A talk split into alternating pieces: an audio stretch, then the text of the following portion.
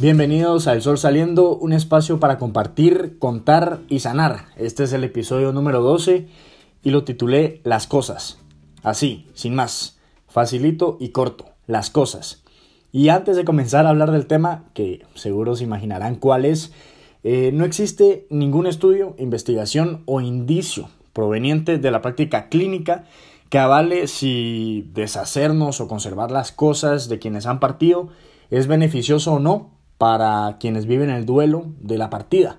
Eh, esto es como que un disclosure, solo hay que tomarlo en cuenta. Pero sí que existen opiniones y existen también eh, experiencias eh, que algunos hemos vivido que, que, creo yo que pueden nutrir un poquito este debate. Aclaro esto porque solemos escuchar muchas opiniones de gente que dice deshacete de las cosas cuanto antes o al contrario, gente que dice tómate tu tiempo para hacerlo o ni siquiera tenés que deshacerte las cosas, sino que guardarlas, en fin. ¿De qué estamos hablando aquí? Para quienes no me han cachado todavía, estamos hablando de eh, qué hacemos con las cosas de eh, los seres queridos o de, de, las personas que fallecen. ¿Qué hacemos con esas cosas? Todos, todos en nuestra vida vamos recolectando bienes materiales, vamos eh, comparando cosas, escribiendo cosas, coleccionando cosas y de repente, pues como ley de la vida, morimos y no nos llevamos absolutamente ninguna de esas cosas. Les dejamos el, el, el todo el camote a, a quienes se quedan aquí. y hay personas más ordenadas que otras, hay personas muy desordenadas, hay personas que acumulan muchas cosas, hay personas que no. Y entonces quienes se quedan, pues tienen que enfrentarse a esto. ¿Qué hacemos con las cosas de quienes han partido? Y, y no solo nos enfrentamos a esto como un acto de, de algo que tengo que hacer y ya, check, sino que obviamente es, es algo difícil, es complicado y es parte del proceso de duelo. Así que vamos a ello. Primero, creo yo que también es importante que veamos las cosas como lo que son. O sea, son bienes materiales que nos pueden traer recuerdos. Sin embargo, yo no quiero sonar muy frío, pero lo voy a decir. Creo que esto de no quiero sonar frío, pero lo voy a decir, lo digo a cada rato. Pero bueno, en fin. Las cosas no son ni amuletos de la suerte, ni artefactos para comunicarnos con nuestros seres queridos, ni cosas mágicas, nada de eso. Más allá de las memorias que nos pueden producir, las cosas son cosas. Y digamos que no tienen otro fin más que ese, ya sea memorial o material yo, digamos que después de, leer un poquito, investigar bastante, eh, clasifiqué las cosas en tres tipos. Las de los nuevos usos, las de las memorias y las de las penas. Entonces, por ejemplo, eh, aquí se podrán sentir muy identificados todos los que hayan pasado por este proceso, pero hay cosas que son del tipo de nuevos usos. Por ejemplo, que pueden reutilizarse. Eh, no sé, unos zapatos, algún accesorio un reloj. Eh, es bonito dar un nuevo uso a las cosas y construir nuevas memorias con ello. Eh, por ejemplo, mi hermano, una de las cosas, de las pocas cosas con las que yo me quedé de mi hermano, porque me quedé con muy pocas cosas, es un reloj que me encanta y que de hecho se lo pedía prestado muchísimas veces. Es un como, como reloj que parece que está hecho de madera. y es negro. Me gusta muchísimo y lo uso bastante. Y he construido nuevas memorias con ese reloj. Cuando lo veo me recuerdo a mi hermano. Pero con ese reloj me he ido de viaje a lugares espectaculares, con ese reloj, eh, no sé, pues he, tenido conversaciones muy interesantes con amigos, eh, con ese reloj incluso fui a una boda, o sea, no sé, con ese reloj he estado construyendo nuevas vivencias, así que le puedo dar un nuevo uso a esas cosas. Y sobre todo estas cosas a las que les damos nuevo uso, pues son cosas que sirven. Unos zapatos, que, que no sé, que la persona pues tal vez no tuvo tiempo de, de desgastar, pues son zapatos casi nuevos que se pueden utilizar, eh, un carro, en fin, hay muchísimas cosas. El segundo tipo de cosas son, eh, que quizás creo que yo que son las más importantes, son las cosas de memorias. O sea, hay cosas que quedan para recordar, digamos que son como piezas de museo, del museo de tal persona. Por ejemplo, una carta, algún diploma, un galardón, fotografías. Eh, por ejemplo, yo conservo de mi hermano una carta, o bueno, es, más bien un, mensaje. Él solía escribir muchos mensajes cortos en, en pequeños papelitos y, y, a veces se los escribía para él mismo o a veces se los dejaba a alguien en su mesía de noche, eh, en su lugar de la oficina, etc. Él solía escribir muchos mensajitos cortos. Y bueno, este mensaje que yo conservo de él es uno en el que me desea suerte y dice que cree en mí. Y es justo el... Esto lo escribió justo un día antes de uno de los grandes conciertos que yo di con mi banda. Eh, le íbamos a abrir a un, a un grupo internacional y entonces íbamos a tener ahí a miles y miles de personas que nos iban a estar viendo. Y en fin, fue nuestro primer gran concierto. Y ese mensaje me lo escribió y ese mensaje lo conservo. Lo conservo como una pieza de museo, como quien guarda una obra de arte. Pues yo lo guardo así porque es muy importante para mí. Pero luego están el tercer tipo de cosas, que son las cosas que nos pueden traer penas. Hay cosas que a lo mejor nos pueden traer más pensamientos negativos que positivos. Y hay cosas que nos hacen más daño por guardarlas que por dejarlas ir. Hace poco uno de ustedes me contaba eh, en mi cuenta de Instagram, que por cierto me encanta recibir mensajes de ustedes.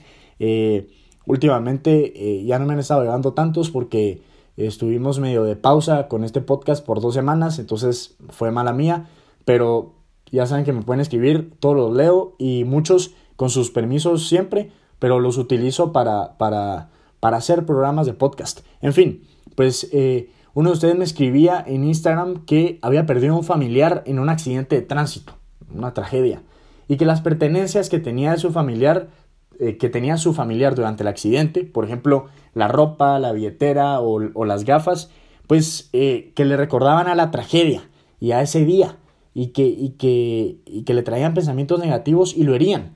Y entonces decidió deshacerse de ellas, no como un acto cruel, no como quien dice, por desprecio me deshago de esto, sino como una manera sana de seguir adelante. Y a mí me pareció muy bien porque, porque esta es una persona que, que prioriza su salud mental y una persona que también está desapegada de, los bienes materiales y que sabe que no tiene que estar atado a la corbata que llevaba ese familiar eh, el último día de su vida para poder recordarlo bien. Y entonces eh, hay cosas de las que tenemos que despedirnos. La ropa, por ejemplo, a, a, menos que te quede y que puedas darle un nuevo uso y que esté en buen estado, pero las prendas son unas de esas cosas de las que deberíamos desprendernos.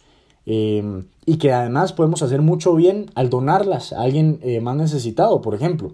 Claro, se vale guardar, por ejemplo, la camisa favorita de esa persona o, o, sus, sus, lentes. Yo no sé, estoy engasado con los lentes, pero es que yo uso lentes. pero podemos guardar este tipo de objetos y, y que sean parte de esas cosas que son del tipo de memorias, o sea, que nos traen un buen recuerdo y que queremos tener. Em, pero ojo, Tampoco es recomendable acumular por acumular. O sea, que luego el desorden también influye en nuestra salud física y mental.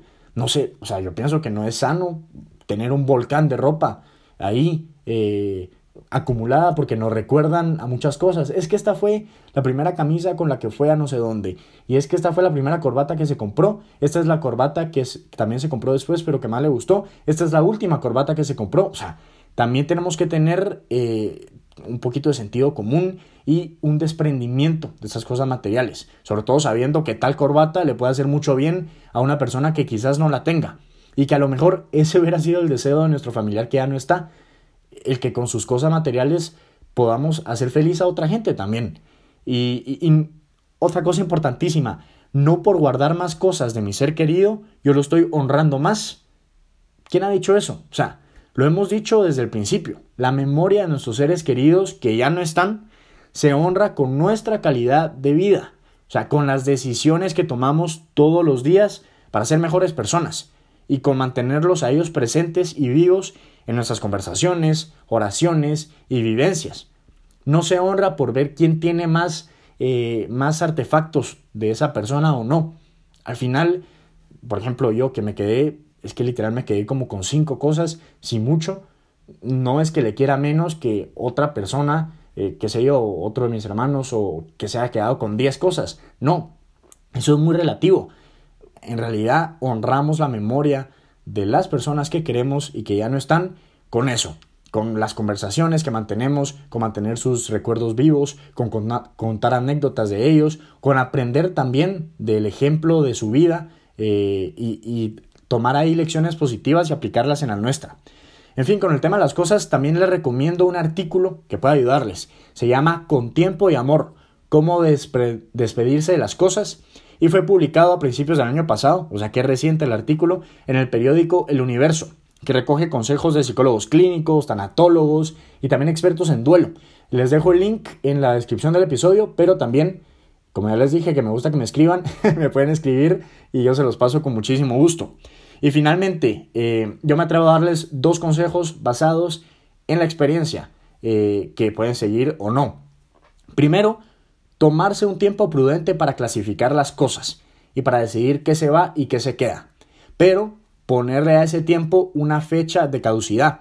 Es como lo que nos dicen con, las, con la diferencia entre los sueños y las metas. El sueño es algo que queremos hacer, la meta es algo que queremos hacer con una fecha de caducidad. Y yo creo que en el tema de las cosas tenemos que ponerle una, una fecha de caducidad. Em, por ejemplo, tampoco tiene que ser el 3 de mayo de no, o sea, es solo tal vez decir, bueno, no pasan seis meses sin que yo haga algo con este armario. O para Navidad, esta habitación ya tiene que estar limpia y ordenada. Y las cosas clasificadas y donadas, por ejemplo. Pero a lo que voy es que tampoco hay que deshacerse las cosas de manera precipitada. O sea, al día siguiente todo se va. No.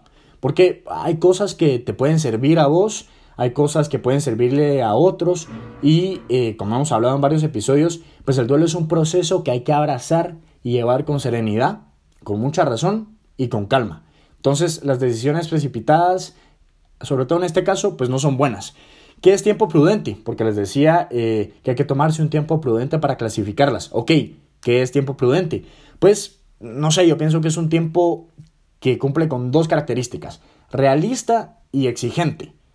Eh, por ejemplo, si lo que tengo que ordenar de quien ha fallecido es un pequeño armario, el tiempo seguramente será mejor a que si lo que tengo que ordenar es una casa completa. Y aquí llegó la hora de la anécdota. Eh, mi bisabuela eh, murió hace varios años y ella murió con 101 años de edad, con la cabeza perfecta, la memoria perfecta. La verdad es que es una bendición llegar a esa edad, o sea, estando tan bien. Y entonces ella, pues hasta esa edad vivió en una casa enorme, ubicada en el centro de la ciudad, y esa casa como de tres pisos, la verdad es que tengo recuerdos difusos porque yo era muy chiquito, pero, pero una casa, para mí era una mansión, ha de haber sido una casa normal, pero bastante grande. Eh, y bueno, estaba repleta de cosas, de eso sí me acuerdo yo. O sea, cada uno de los salones tenía mil adornos. Eh, ella viajó muchísimo, entonces tenía un montón de cosas eh, de, que iba comprando por el mundo. En fin, una casa repleta de cosas. Y por supuesto que solo imagínense desmantelar esa casa y clasificar las cosas el tiempo que tomó. no, tomó no tomó un mes, no tomó una semana, o sea, tomó muchísimo tiempo. Yo todavía me recuerdo de mi mamá y de, y de mis tías clasificando objetos en interminables jornadas y todavía sé que hay un par de cajas por ahí que creo que hay en mi casa con objetos de mi bisabuela que, que nunca se terminaron de utilizar o, de donar o, o qué sé yo, pero todavía están ahí porque era tanto. En fin, por eso les digo, el tiempo realista y exigente, ¿verdad? Y siguiendo con este ejemplo, eh, eh, también es importante saber que no tenemos que hacerlo solos. O sea, les, les conté para lo de mi bisabuela, pues, pues mi mamá y mis tías estuvieron ahí acompañadas haciéndolo con seguramente otra gente. No tenemos que hacer este proceso solo. Puede ser útil compartir estos sentimientos con otros miembros de la familia o con amigos y sondear también qué quieren hacer ellos con, con esas cosas. Eh, y pedir ayuda para retirar ropa, para cerrar algún perfil en redes sociales. O sea, son actos que indudablemente nos van a traer dolor, por lo que si podemos contar con ayuda, pues súper bien. Y luego el segundo consejo, cuidado con las momias. ¿Cómo así momias? Pues los expertos llaman momificación al hecho de mantener absolutamente todas las pertenencias y habitaciones del fallecido igual que como estaban cuando éste vivía. Y esto es muy común. Gente que se resiste a cambiar la habitación, la oficina, el carro, lo que sea, lo vemos incluso en películas o series. Este es el cuarto de tal persona que falleció y nunca hemos entrado ahí y llevamos 10 años sin cambiar siquiera la almohada. O sea, esto en realidad es... Yo creo que no es recomendable. Porque e, es como que si, que si eh, la persona que está atravesando el duelo estuviese esperando el retorno de la otra persona y, y no aceptando la realidad de la pérdida. Lo, lo, discutimos ampliamente con la psicóloga en el capítulo de la aceptación. O sea, hay que, no hace bien al proceso eh, el simplemente eh, no aceptar las cosas. Y yo creo que la momificación, este proceso de momificación, pues es justamente eso. Un no acepto que esta persona ya partió y por ende no modifico nada. Y no utilizo esos espacios que pueden utilizarse para cosas buenas también, o, esos objetos que pueden donarse.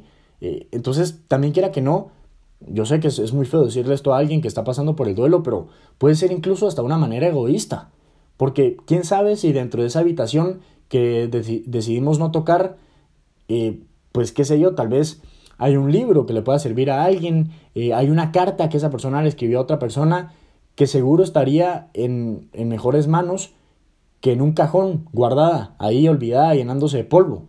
No sé. Entonces, parte de aceptar y avanzar en el proceso es aprender a dejar ir lo que ya no vendrá. Y en fin, eso era lo que les quería decir, eh, eso era lo que tenía planeado para este episodio de las cosas.